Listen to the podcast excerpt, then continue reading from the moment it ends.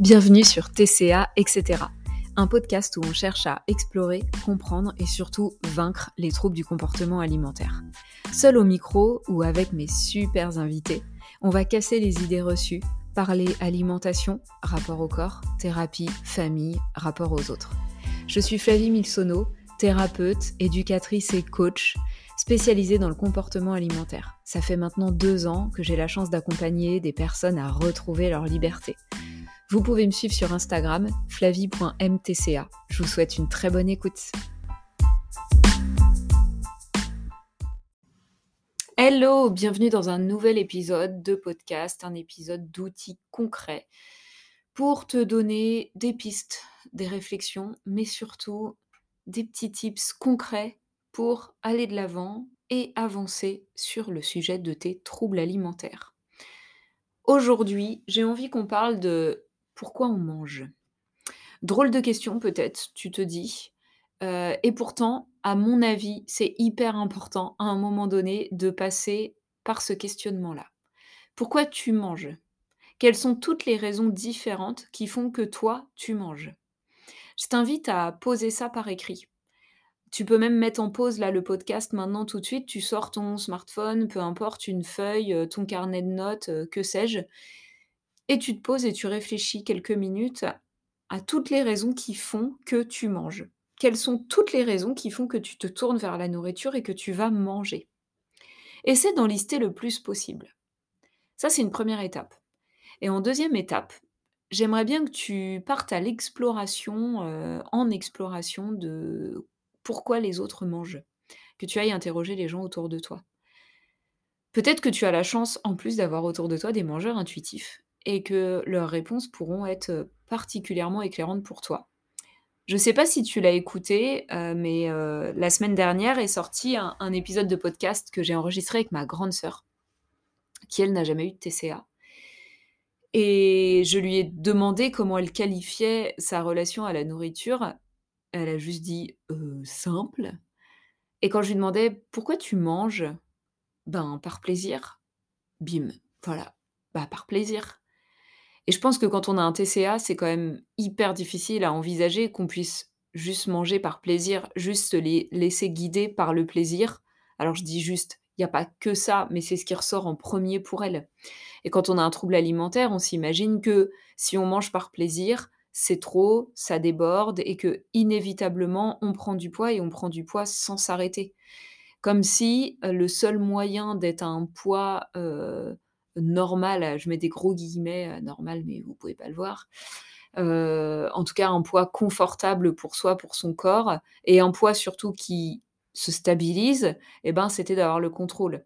En fait, non. la recherche hédonique, la recherche de plaisir dans l'alimentation, fait partie de nos mécanismes de régulation. C'est hyper important d'y répondre. Donc voilà, pourquoi toi tu manges Pourquoi les autres mangent? Ça peut te paraître anodin comme question, en réalité, c'est super important à mon sens pour ouvrir le champ des possibles. Après des années de régime, il y a moyen que pour toi, la nourriture, euh, elle soit choisie pour ne pas grossir, pour maigrir, pour être en bonne santé. Attention, en santé physique, parce que l'argument santé derrière l'alimentation, en fait, il est tourné que vers une santé physique qui ne regroupe pas la santé globale, puisque le bien-être doit aussi être psychique et social, et que là, la nourriture, à nouveau, elle a un rôle super important. Et donc, après toutes ces années-là, bah, il est possible que tu sois un peu enfermé, conditionné dans quelque chose autour de il y a des bonnes raisons pour manger, des mauvaises raisons pour manger. Et peut-être que tu seras tenté de poser un jugement quand tu vas euh, euh, commencer à écrire toutes les raisons qui font que toi tu manges. Ah ouais, mais moi je mange euh, euh, parce que je suis stressée ou parce que je suis triste, comme si c'était une mauvaise chose. Mais en fait, pose la question autour de toi vraiment si tu as l'occasion de le faire, et tu verras que tout le monde fait ça, et que c'est juste normal. Le problème, c'est de le rendre anormal, de, d'en créer un problème, un blocage, et du coup de se créer des troubles du réconfort, des difficultés finalement à pouvoir se réguler avec l'alimentation.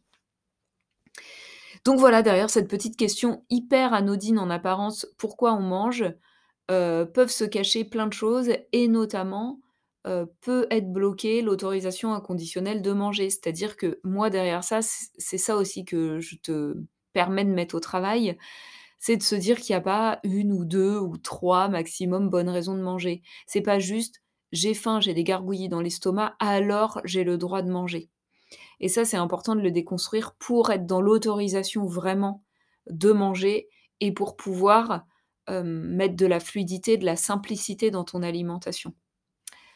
Voilà ce que j'avais envie de te dire par rapport à ça. Ce sera un plaisir si tu as envie de me partager, heu, tes réflexions, ta liste de pourquoi tu manges et de pourquoi les autres mangent, heu, et cetera. Heu, tu peux me retrouver, comme d'hab sur Instagram, et puis également, par mail. Tu peux t'inscrire à ma newsletter, heu, et du coup, heu, c'est un plaisir, pardon, d'échanger avec toi, heu, par le biais de de ces outils-là. Donc vraiment, bah, n'hésite pas! À très bientôt. Merci beaucoup d'avoir écouté cet épisode jusqu'au bout. Si ça t'a plu, n'oublie pas de me soutenir en laissant une note et un petit commentaire sur la plateforme de podcast sur laquelle tu m'écoutes. N'oublie pas que tu peux me retrouver aussi sur Instagram, flavie.mtca, pour rester informé de toutes mes actus, pour profiter de super aides et contenus gratuits. Et puis n'hésite pas à venir échanger avec moi, ce sera avec plaisir que je pourrai répondre à tes questions ou prendre note de tes suggestions. Je te dis à très très bientôt